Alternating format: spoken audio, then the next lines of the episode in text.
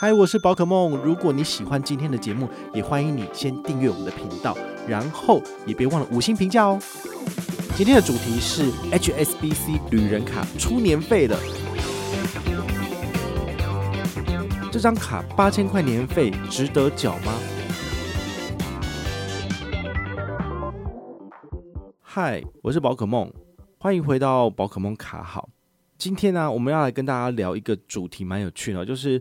我的这个信用卡账单啊，哈，出了一个八千块的年费，哦，这到底该不该缴啊？我印象中啊，这个旅人卡是在三年前推出来的，好，就是二零二零年嘛，哦，然后过了第一年是二零二一，在二零二二，好，所以这张卡片其实我一直都有在使用。那在呃使用这张卡片的情况之下，其实每年都要缴年费。它有三个不同的等级，哈，旅人青旅卡不用年费，然后再来是旅人预习卡。预习卡年费应该是两千五，那比较贵的这一张呢是旅人无限卡，它的年费是八千块钱。在这种情况之下，我相信大家应该会先选择就是不用年费的，就是青旅卡来使用这样子。哦，那当然呃无可厚非，因为毕竟年费这个本来就是一笔支出，好，所以大家在挑选里程卡的时候，第一个考量的点绝对是年费的部分哦，包括之前介绍过的美国运通信用卡，好，美国运通卡它也有。就是首年免年费的方案，不过那个也是好久以前的哦。现在的话都是要缴年费哦。那像年费比较少的，收比较少的，就是长荣千帐金卡。那长荣千帐金卡它的年费就是好像五千块吧，不过现在稍微还是有点调整，要再去看一下它的规则。那再来就是信用白金卡，信用白金卡是八千五，那千帐白金卡就是三万六千八，哈，就是差蛮多的。旅人卡也要缴个八千块钱，那旅人卡的年费收取其实跟信用白金卡其实是一样的，好，就是八千到八千五这个 range，好，其实都算是蛮贵的。那到底值不值得缴？要回答这个问题的话，你就必须要去看你自己一年可以刷多少。毕竟里程卡在国内除了年费，你第一个要考量的之外呢，第二个就是你可以刷多少去赚取它的礼数。好，那再来的话就是它的。卡片权益你用了多少？好，那先讲你一年可以刷多少。我这边呢有一个数字是我自己特别去整理，就是我去年五月到今年四月，我总共十二个月一年花了多少钱？就是全家人靠这张卡片就是刷了多少？那我自己统整出来的数字是八十二万四千七百三十元。哇，这个八十二万这个数字其实感觉上就不少了哈，那你觉得奇怪，为什么我每一张卡片都可以刷那么多？当然就是你如果有想得到能够用的地方，好，你就全部都把它拿出来用信用卡刷，你当然就能够就是呃累积到这样的一个数字。好，那这个数字如果是存款，不知道多好，对不对？哈，对，与其这么会刷卡，我当然更建议大家能够把钱存起来是最好的。但是有时候你就是非刷不可嘛，毕竟。柴米油盐酱醋茶，吼，那你你就是要消费要娱乐啊什么的，那你都透过信用卡来做支出，那是有可能可以额外赚一些回馈的。比如说，呃，我的旅人无限卡，我账上有多少礼数呢？我看一下这个这期结账的账单，我的礼数是二十五万一千八百七十九里，好，就是二十五万积分可以一比一兑换进去，就是长荣，然后。华航、亚洲万里通，好，甚至新加坡航空，好，这个些都是可以一比一兑换进去的，好，所以这些里数，诶，二十几万里，其实基本上都可以换一个环球票了，好，所以这是三年来累积下来的这个数字，我就觉得诶不错。那我目前的话呢，因为它的里数是有这个效期的，比如说你从二零二零年开始累积的，它在账上三年会到期。所以我有一批礼数会在二零二三年到期哈，因为从二零二零年五月开始累积嘛，所以加上三年之后就是二零二三年的四月会到期，好，所以等于是目前大概还有一年左右的时间，我必须要去思考它的去留，好，就是这个礼数的话呢，过期了就什么都没有了。那它你有几种方式可以做这个消耗嘛？第一个就是把它兑换刷卡机。可是这就是一个很愚蠢的行为，因为你要算，你就刷高额现金回馈卡就好了，对不对？你用现金回馈卡一趴两趴，都比这个缴年费之后累积的里程还要划算。那但是呢，如果要去使用这个里数，最棒的一个做法，当然就是换到航空公司的机票里面，然后呢，你就开出商务舱、头等舱，然后出去玩，那就最爽的。好，所以最棒的做法，好，就是把它，比如说。我确定我要搭新加坡航空，所以我就把我的里数整批二十五万里全部都灌进去我的新航的里程。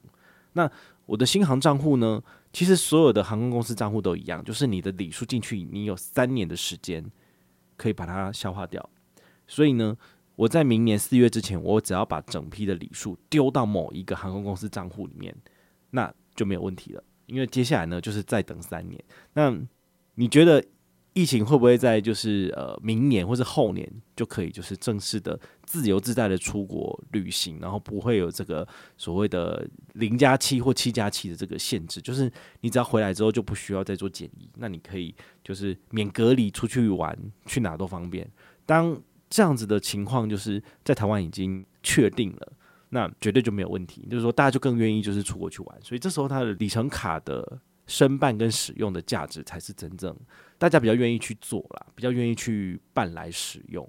那现在的情形呢？其实，在五月二十六号，中央疫情指挥官在记者会上也说了哈，他说，其实台湾开放边境是迟早必然要做的事情。那国内染疫率大概是六趴左右，跟境外移入的阳性率是相近的。好，所以他近日会跟各部会讨论，下个月可能就会有陆续这个边境放宽的政策会出炉。好，所以大家听到这个数字，当然不要见猎心喜，就说，哎呀，反正日本六月十号就可以开放国境，大家都可以去玩了。那我现在先买机票，国内，因为你现在如果买了，好，因为因为日本的部分还没有开放，就是散客自由行区，所以你就要买团票。那很多很多的旅行社当然很开心啊，就开始规划，但因为日本他们国门刚开，所以他们很多的饭店，哦，就是订的部分价格比较贵，然后国内的业者也要赚，对不对？所以你可能去一趟东京团体行，你要五万块钱台币至少。那你要去吗？我就会觉得，呃，这价格有点贵。然后再来，你回来台湾之后，你还是要做一个，比如说，呃，现在目前是七加七嘛，七天隔离，然后在七天居家这个时间点，所以最长你要。还要再要过十四天左右，你才有办法就是去上班。所以你出去玩一趟，你可能出去七天，然后回来十四天，就是一个月就会过去了。那上班族有那么多的时间可以让你这样子吗？当然没有办法哈。所以他还是有非常多的问题要克服。好，包括就是台湾我们自己境内的那个每日确诊数字，如果有继续往下降，那当然就可以有机会不用隔离，那就出入境国门大开哦。那这样出去玩随便回来都很好。好，但目前还不行嘛，哈，所以为了国内的这个医疗量能，好来着想，就好像不能够自由的出去玩。那在这种情况之下，使用里程卡真的划算吗？好，所以这个是大家也是很好奇的这一点。那我自己的观察就是说，因为新冠肺炎的关系，我这两年其实大部分的里程卡都停掉了。好，要缴年费的卡片，我都会再三的这个斟酌，然后我就决定不使用。唯一有一张卡片留着，那就是旅人卡。为什么？因为旅人卡有几个特性。第一个就是它年费其实没有很贵，八千块都还好。因为三万六千八我都可以缴了，八千块到底算什么？就还好。因为它的卡的基本权益我都没有用到，比如说机场贵宾室、机场接送，好，然后机场停车我都完全没有用到。所以每年出年费的时候，我都会打电话进去问他说：“呃，这个是不是呃可以减免呢？因为毕竟你们这个权益我都用不到。”好，那没有没有用到权益的情况之下，年费有没有可能可以有折抵之类的？他们就说。呃，我帮你看一下，他们都会提出差不多相似类似的方案。好，就是年费减半，然后里程给你减半。好，你要缴全额年费八千块，就是送八千里，但是一里并不等于一元呐、啊。所以他送你的八千里，如果你把它换进去长荣好了，八千里的长荣值多少钱？你要乘以零点三，所以才两千四。对，你缴八千块年费，但他只给你两千四的价格，那当然就是中间的差价就是他。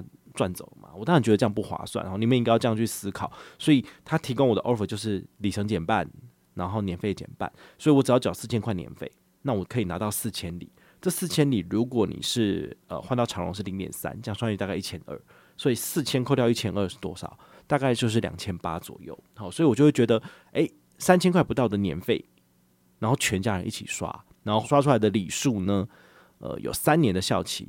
三年之内呢，再把它丢进去航空公司的里程计划里面，你还可以再延展三年，所以有六年的时间，我就觉得稍微可以。哦。对于疫后哈疫情之后，二零二三年可不可以自由的出国旅行哈，我就会比较有把握一点，因为毕竟现在的确是有一个趋势，就是呃我们的确诊数字慢慢往下一点点了，然后各部会他们也开始有放出一些消息，包括我们行政院长苏贞昌也讲说，哦，我们就是要协调协调各部会，然后就是要有一个正确的这个明确的指引，然后缓慢的开放国门嘛。那在各方新闻，然后还有就是记者去询问那些什么旅行社啊，然后叫大家就是开始要做一些准备什么鬼的，我就觉得，哎，这可能就是一个不错的一个 sign。那刚好我自己的这张卡片出年费，我就把我自己的个人状况心得跟大家分享。那大家也可以去参考，就是你们一年全家人可以刷多少钱？